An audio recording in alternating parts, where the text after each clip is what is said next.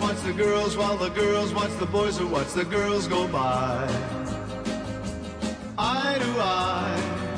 They solemnly convene to make the scene, which is the name of the game. Watch a guy, watch a dame on any street. Hola amigos y bienvenidos a una nueva entrega de Grandes Maricas de la Historia y esta vez no os podéis quejar porque apenas me he entretenido y casi podría decir que estoy dentro de plazo. Bueno, ¿cómo no iba a aprovechar esta semana en que empiezan los mundiales de fútbol en Qatar, construidos eh, sobre miles de trabajadores sin derechos y tratados como esclavos en un país en el que no se respetan los derechos humanos mínimos? mientras todo el mundo mira para otro lado porque tienen pasta y toca blanquear a un país que es del todo menos seguro, salvo que seas un hombre cis y hetero y con dinero, y además te ajustes a la Sharia, la ley religiosa. Si eres mujer o parte del colectivo LGTB+, pues vaya te apañes, que a los señoros de aquí tampoco les importas y a los de allí menos aún. Eso sí, hemos tenido que escuchar al presidente de la FIFA, un tal Gianni Infantino, que tuvo unas palabras que solo son merecedoras del desprecio más grande de quien tenga un mínimo de empatía humana, que parece que no es demasiado pedir, pero que al parecer está complicado encontrar.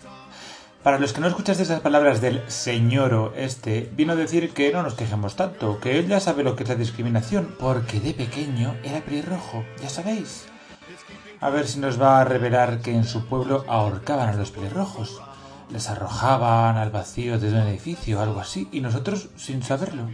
Sarcasmos aparte, cuando un hombre blanco cis hetero nos viene con estas mierdas, a mí se me enciende hasta el alma, y eso que no tengo así que no me quiero imaginar qué sentirán las personas que ni son cis, ni hombres, ni blancas.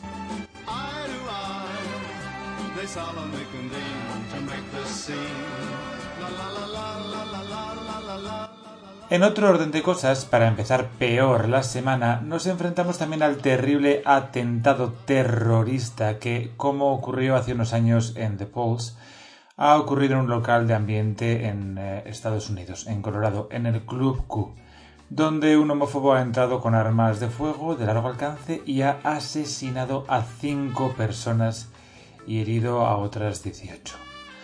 Por suerte, los clientes del bar lo detuvieron a tiempo y así la masacre, bueno, pues no fue a mayores. Pues bien, amigos, ¿habéis escuchado a los medios hablar de este caso como terrorismo? Pues no, que va, es un tiroteo. Llega a ser en una iglesia y no os cuento yo cómo sería la cosa. Y lo mismo si hubiese sido en una mezquita o una sinagoga. Nadie hubiera dudado un momento en denominarlo como atentado terrorista. Pero como es en un bar del colectivo, pues nada, un tiroteo. Invisibles hasta para eso, como ocurrió en The Pulse. Y encima, claro, ¿cómo van a hablar de ello con el Mundial de Qatar eclipsándolo todo? Y hablando de eclipses, los que ya os habéis leído el libro de grandes maricas de la historia, que ya sabéis que lo podéis encontrar en cualquier librería y si no, pues tiendas de internet o también en su formato digital, no es la primera vez que hablo de la cantidad de muertes que arrastramos el colectivo en los al menos últimos 1500 años de historia. Los que no lo hayáis leído recordaréis el monográfico de los enemigos en el final de la segunda temporada, en el que también dejaba las cosas bastante claritas. A ver, que me voy por las ramas, al grano. Con los miles de miles de muertes que llevamos encima debidas a la persecución específica, ¿cómo es posible que aún no se hable de genocidio histórico del colectivo? A algunos a lo mejor os parece exagerado, pero ajustémonos a la definición. Aniquilación o exterminio sistemático y deliberado de un grupo social por motivos raciales, políticos o religiosos.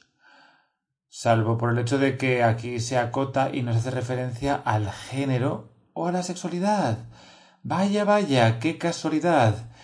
Aparte de eso, creo que la definición describe perfectamente lo que llevamos sufriendo durante siglos todos nosotros, y algunos que no formaban parte del colectivo también, porque, aunque lo parecían, con eso ya les servía.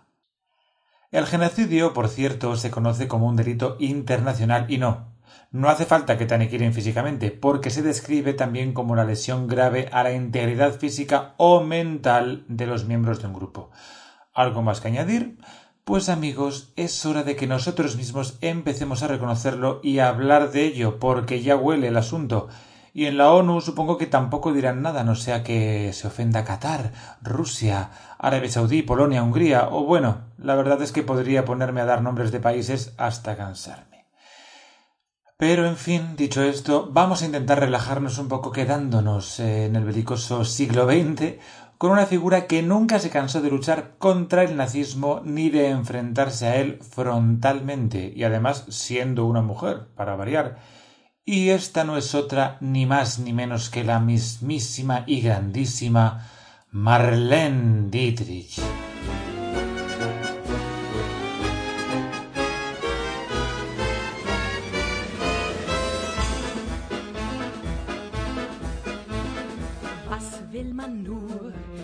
Das Kultur, dass jeder Mensch verpönt ist?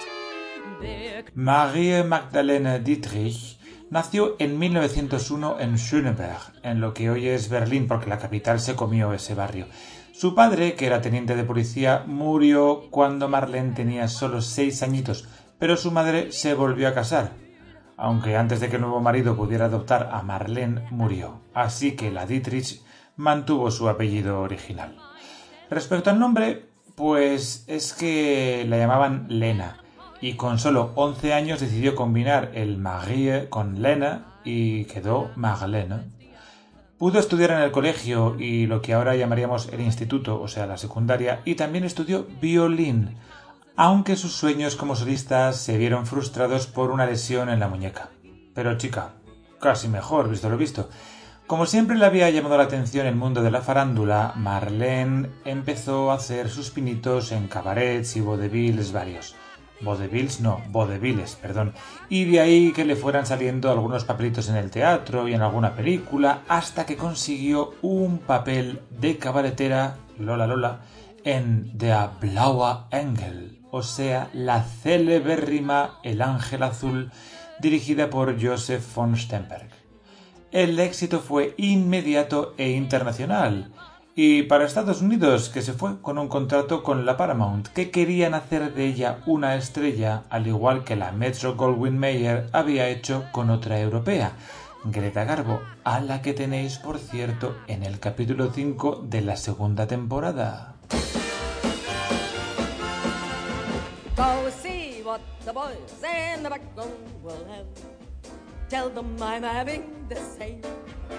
Go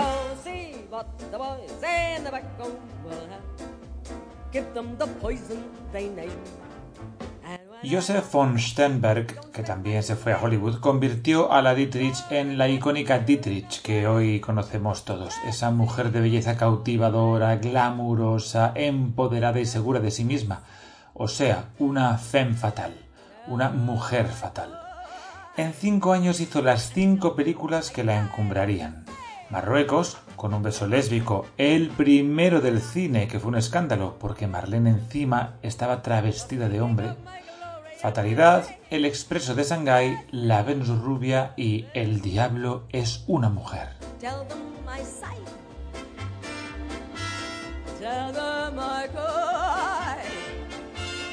tell them Conocida y deseada por todos, al igual que la Garbo, en 1937 recibe 450.000 dólares por un papel, lo que la convirtió en una de las actrices mejor pagadas del momento, incluso por encima de la sueca. Mientras sus compatriotas le hacían ojitos desde la Alemania ya nazi de la época. El partido nazi estuvo ofreciéndole contratos millonarios para que volviera a Alemania. Su respuesta solicitar la nacionalidad estadounidense.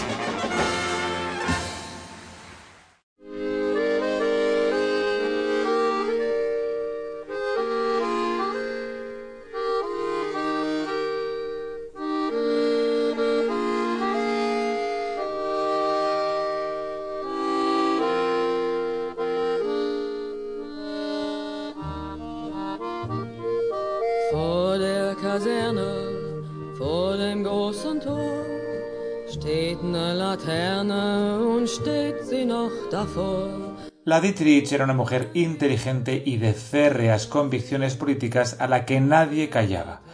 De hecho, a finales de los años 30 creó un fondo con Billy Wilder y otros exiliados también alemanes como ella para ayudar a los disidentes de la Alemania nazi y a los judíos a salir del país. De hecho, ese sueldazo de 450.000 dólares del que os acabo de hablar, ese fue íntegro a un fondo para ayudar a los refugiados.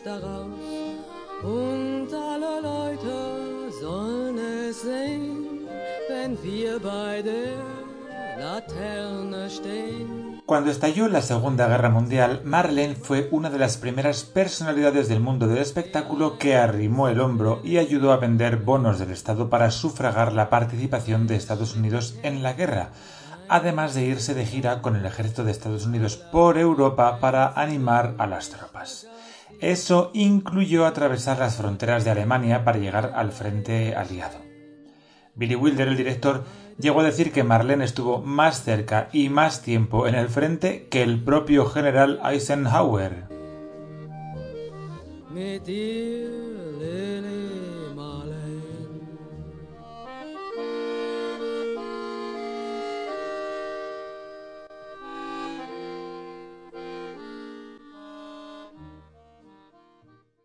bin die beste Freundin, mit der besten Freundin.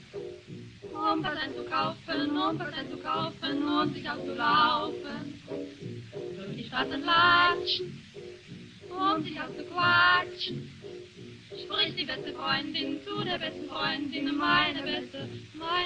Después de la guerra, Marlene Dietrich continuó su carrera en el cine con varias películas de más o menos éxito, pero a partir de 1950 volvió al mundo de la escena y del cabaret y con su propio espectáculo en Las Vegas y decidió en los años 60 que era el momento de hacer una gira que incluyese su país de nacimiento, Alemania. Lo que se encontró en plenos años 60, ojo, debería sorprendernos. Críticas acérrimas de la prensa y del público, y no por su actuación, sino porque la consideraban una traidora a la patria. A ella, que había dado la cara y su carrera en su país por la lucha contra los nazis. Aún así, atrajo a las multitudes y especialmente a quienes habían luchado como ella y en el Berlín Oriental fue bienvenida y recibida con los brazos abiertos. Ich hab noch einen Koffer in Berlin. Deswegen muss ich nächstens wieder hin. Die Seligkeiten a partir de 1965, tras sobrevivir a un cáncer de cuello de útero, la salud de Marlene comienza a resentirse y tras una aparatosa caída en 1975, donde se rompió el fémur, la Dietrich se retira a su apartamento en París, donde pasaría los últimos 13 años de su vida.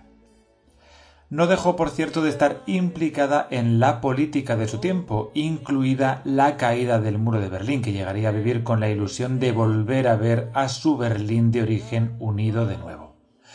En 1992, con 90 años, Marlene Dietrich moría en su apartamento de París.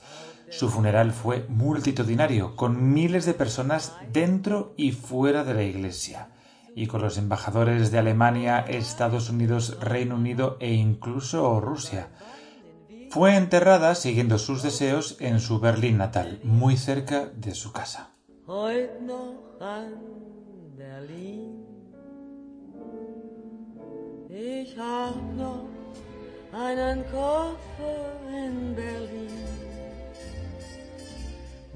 ¿Y ahora qué? Pues ahora vamos a la parte en la que hablamos de su bisexualidad, porque Marlene era bisexual y esto la convierte en la cuarta persona bisexual de esta temporada, porque los dos anteriores, recordad, también lo eran. Visibilidad, amigos, se aquí con B. Ich bin von Kopf bis Fuß auf Liebe eingestellt, denn das ist meine Welt.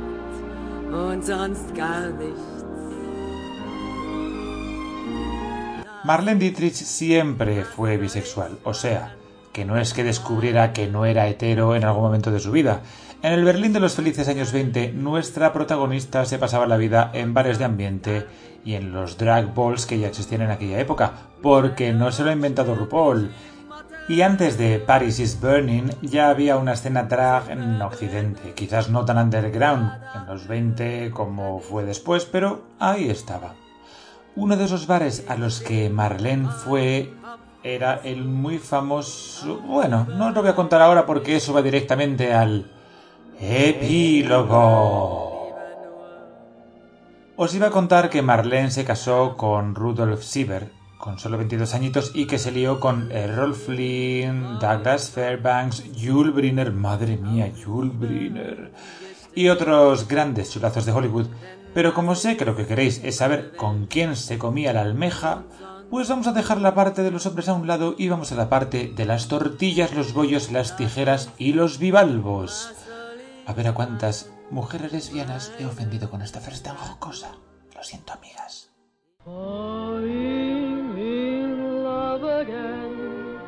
Never wanted to. What am I to do? I can't help it. ¿Con qué mujeres estuvo liada la Dietrich? Pues vamos a empezar por Suzanne Jean Boulet. Fred para las amigas y los amigos, que era una francesa abiertamente lesbiana que vestía con ropa de hombre y que se dedicaba al mundo de la noche y al cabaret. Trabajando en uno de ellos, Le Monocle, el monóculo, conoció a Marlene en 1936 y estuvieron juntas hasta 1939, cuando estalla la Segunda Guerra Mundial. Se merece su propio episodio, por cierto, así que a esta la vamos a dejar para otra entrega. There's just one place for me near you. It's like heaven to be near. ¿Recordáis que en el episodio dedicado a Greta Garbo os hablé del círculo de costura? ¿No? Pues os lo recuerdo. Las lesbianas del sector del cine en Hollywood, a las que la industria les había creado vidas heterosexuales blindadísimas ante la opinión pública y la prensa, se reunían en sus mansiones de Hollywood alejadas de curiosos e inquisidores. De estas reuniones de lesbianas y bisexuales, ojo, surgió este círculo de la costura, que en España se hubiera llamado el Club de la Mesa Camilla, seguramente. El término fue usado por primera vez por una actriz lesbianísima y poderosísima, Alla Natsimova, cuando se refería al grupo de amigas de su amante, que eran todas muy de bollería fina, como podéis suponer.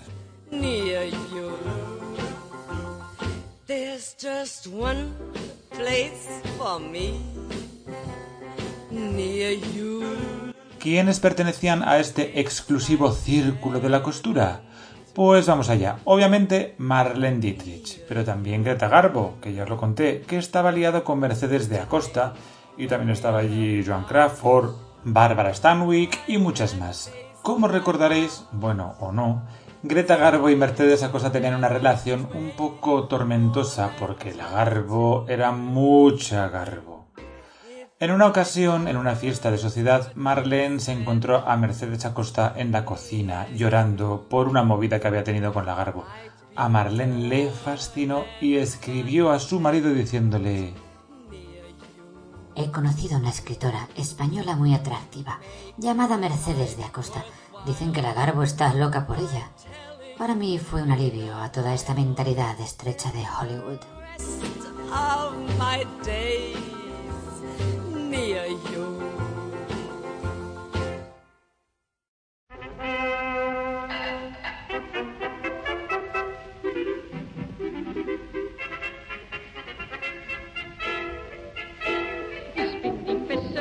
Más tarde coincidirían en el ballet, con la Dietrich sentada delante y Mercedes detrás. En cierto punto Marlene se giró y se presentó. Dietrich era todo lo que la Garbo solo dejaba insinuar y no se andaba con sutilezas. Al día siguiente, la Dietrich se presentó en casa de Mercedes con un gran ramo de rosas blancas con la excusa de no conocer a mucha gente en Hollywood. En un giro muy cinematográfico, Marlene le confesó que era la primera persona por la que se había sentido atraída. Por extraño que parezca, he venido a verte porque no lo he podido evitar. Los siguientes días no dejaron de llegarle a Mercedes ramos de rosas, claveles, orquídeas, hasta que Mercedes se quedó sin jarrones donde poner las flores, y entonces Marlene empezó a enviarle jarrones, faldas, pañuelos, todo lo que se le ocurría. Marlene seguía casada con Rudolf, claro, al que llamaba Rudy o se refería a él como Papelein, algo así como papito en alemán, y le contaba todo. Papelein. He vuelto a ver a Mercedes. Al parecer la Garbo le da muy mala vida, no solo liándose con cualquiera, que por cierto, eso es por lo que está en el hospital con gonorrea, sino también siendo ese tipo de persona que cuenta los azucarillos para asegurarse de que la criada no se los come o los roba. Me da pena Mercedes. Estaba pálida y delgada, parecía triste y sola, como yo, y estaba mal. Me sentí atraída por ella y le llevé un ramo de nardos a su casa. Le dije que le cocinaría cosas maravillosas para que se pusiera bien.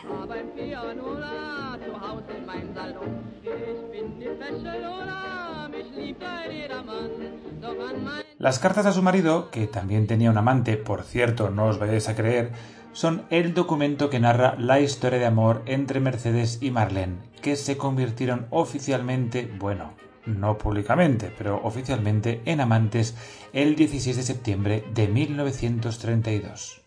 Pero ojo, que también lo cuenta la propia Mercedes Acosta recordando el diálogo de la escena anterior.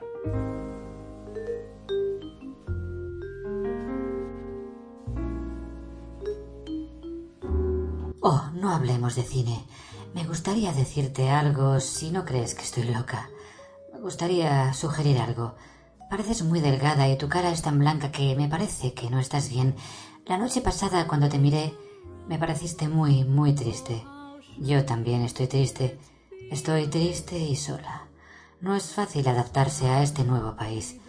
Eres la primera persona hacia la que me he sentido inclinada aquí. Por poco convencional que pueda parecerte, vine a verte porque no pude evitarlo. Me alegro de que vinieras. Tiene que haber sido difícil llamar al timbre de una extraña. No, tiene gracia, pero no lo fue. Solo al principio, cuando llegué aquí frente a frente contigo, me sentí avergonzada, pero ahora de algún modo me siento a gusto. Creo incluso que me gustaría decirte algo que puede que te haga reír. Soy una maravillosa cocinera. Me gustaría preguntarte si me dejarías cocinar para ti. Te cocinaría cosas estupendas y verías cómo te ibas a poner fuerte y bien. Vivo ahora en Roxbury Lane, en Beverly Hills, pero antes de venir aquí miré la casita de la playa de Marion Davis. Es una casita encantadora, con piscina. ¿Vendrías a verme?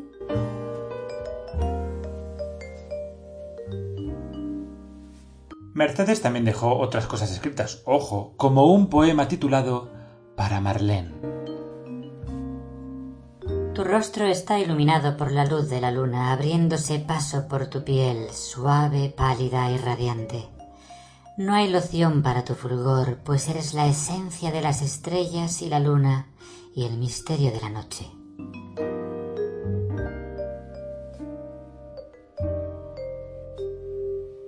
Pues eso, que estaban liadísimas, chica. La cosa acabó desinflándose cuando Marlene se lió con un hombre, un actor con el que coincidió en una película. Pero también le debemos un episodio a Mercedes de Acosta, así que dejamos a Merche tranquila ya, aunque no estaba con Mercedes Greta Garbo también. Ajá. Aquí hay tema. Y lo sabemos gracias a un libro de una periodista del Washington Post, Diana McLellan, en el que desentierra la relación oculta entre la Garbo y la Dietrich. Resulta que, para la historia, ellas se conocieron gracias a Orson Welles en 1945 en una fiesta, pero Diana McClellan descubrió en los archivos de cine de la Biblioteca del Congreso de Estados Unidos los restos de una película en la que había participado Greta Garbo, con 19 años, una cinta muda titulada La calle triste, Die Freudlose Gasse. Y en estos fotogramas también descubrió a Marlene Dietrich, y el caso es que habían interactuado en la película. Por aquel entonces, cuando se graba la película, nos cuenta McLellan, en Berlín, en el ambiente teatral, Marlene Dietrich era quizás la bisexual más fogosa en la escena y con solo 23 años era conocida por ser una auténtica devoradora de mujeres, en especial de las más hermosas. Y nos cuenta también un episodio Klaus Kinski, el famoso actor alemán, que en una ocasión su novia, Edith Edward, fue objeto de la pasión de Marlene cuando, entre bambalinas, Marlene le arrancó a la actriz las bragas y le debió hacer una comida de almeja que le provocó un orgasmo a Edith, de quedarse literalmente patidifusa. Dicho esto, durante la vida de Marlene Dietrich, ésta fue soltando perlitas referidas a la Garbo, que sólo se podían conocer de primera mano, como que debía tener una almeja considerable entre las piernas y que llevaba las bragas sucias. Al parecer, la Dietrich sabía perfectamente de qué estaba hablando, así que podemos deducir que su relación, aunque ambas siempre negaron conocerse antes del 45, ya había empezado años antes y de manera, digamos, mm, de cintura para abajo. A la Garbo, que era todo lo contrario de nuestra berlinesa, no le debió hacer mucha gracia que ésta airease sus intimidades, nunca mejor dicho, y es posible que por eso siempre tuvieran esa relación tan tensa y tan distante, y más con ambas actrices disputándose los amores de Mercedes de Acosta. Vor der Kaserne, vor dem großen Tor, stand eine Laterne und steht sie noch davor. So wollen wir uns da wiedersehen, bei der Laterne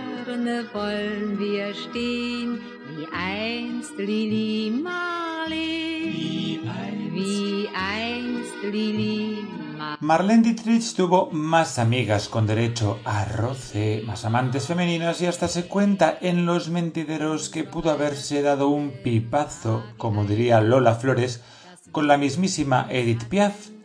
Pero liarte con más gente tampoco te hace ni más bisexual, ni más lesbiana, ni más gay. Así que con esto vamos a dejar descansar ya a la Venus rubia no sin recordar una maravillosa anécdota que contaba Mae West, la actriz referida a la Dietrich.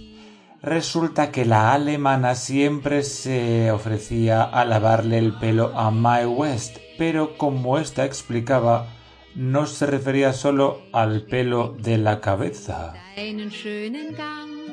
Alle Abend brennt sie, doch mich vergaß sie lang. Und sollte mir ein Leids geschehen, wer wird bei Epílogo Mali und Igel el Montbijou des Westens. mit dir, Lili Bueno, pues puede que el título del epílogo os haya dejado más fríos que la única neurona que comparten en el cerebro todas las terfas del mundo. Vamos a ir por partes, para que veáis a cuento de qué viene esto de Mali und Igel, que obviamente suena a alemán. Elsa Rosenberg nació en el Berlín del fin del siglo XIX en 1887 y en 1910 cambiaría su apellido judío al casarse con el que sería su marido, que se apellidaba Conrad, en un matrimonio que se cree que es de interés porque también se cree que, bueno, el marido era homosexual y ella, desde luego, era una pedazo de lesbiana. Al acabar la Primera Guerra Mundial comienzan los felices años 20 que supusieron un horizonte de libertad en muchos sentidos, en especial para las mujeres y para lo que hoy es el colectivo LGTBI y Elsa, a la que apodaban Eagle, que en alemán significa erizo por llevar el pelo corto, se dedicó al mundo de los negocios con varios locales para lesbianas. Entre ellos un bar llamado Verona Diele, en la Welmersdorfer Straße, que se hizo muy popular incluso para los turistas.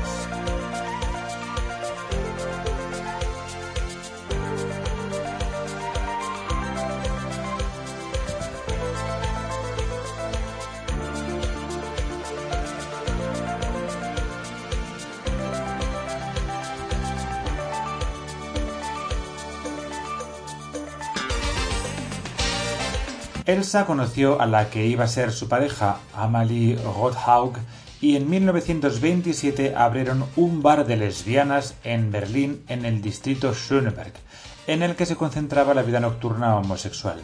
¿Y cómo lo llamaron? Pues como el epílogo Mali und Igel. Pero en el interior estaba el Club Bijou des Westens, un exclusivísimo local de acceso restringido y además carísimo, en el que había que estar recomendado para acceder. El interior estaba lleno de reservados donde se reunía la florinata del lesbianismo berlinés entre artistas, académicas y lo más granado de la sociedad berlinesa y lésbica, claro.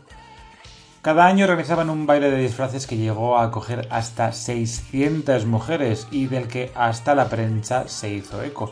Y a ese bar iba, como no, nuestra Marlene Dietrich, entre otras muchas.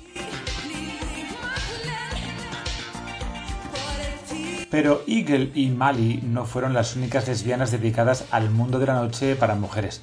También estaba la pareja compuesta por dos lesbianas, Keta Fleischmann y Lotte Ham, que también tenían el Monocle Dealer y el Manuela Bar. Y eso no era todo, porque había varias revistas dirigidas exclusivamente a mujeres lesbianas que eran de lo más públicas y mainstream, como se dice ahora. Obviamente todo aquello no duró porque pronto llegaría el nazismo a Alemania y la persecución activa al colectivo.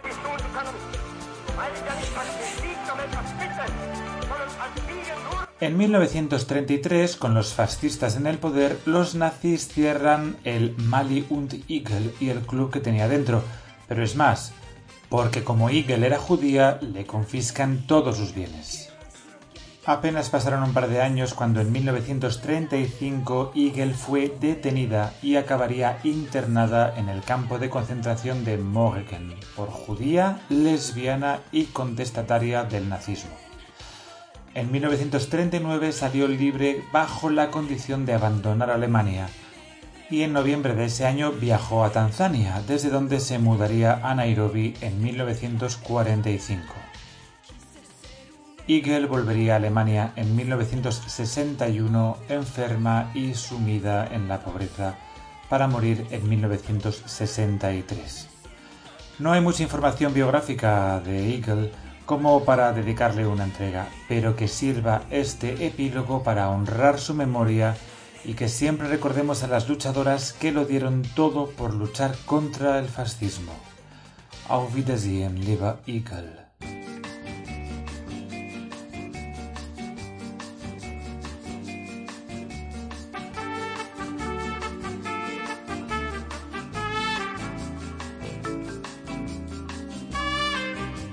Madre mía, cada día me enrollo más. Así es normal que no publique semanalmente. Pero bueno, así me cogéis cariño con tanta compañía que os doy. Como siempre, gracias a todos por estar ahí. y por cierto, aprovecho que un oyente me ha preguntado por Twitter para deciros dónde están las estrellas de Spotify que siempre os pido que me pongáis. Si vais a la página principal de este podcast en el móvil en Spotify, porque en el ordenador no sale, veréis que hay una estrella con unos numeritos. Si le pulsáis me podréis puntuar con 5 estrellas y así os querré por siempre jamás. Y para todo lo demás, como siempre, desde sugerencias a ánimos y felicitaciones, podéis encontrarme en Twitter, si es que aún no se lo ha cargado Elon Musk, como arroba oto con doble t barra baja más, o en Instagram como arroba más todo seguido y con doble t. Y sin más, me despido como siempre con un Adiós.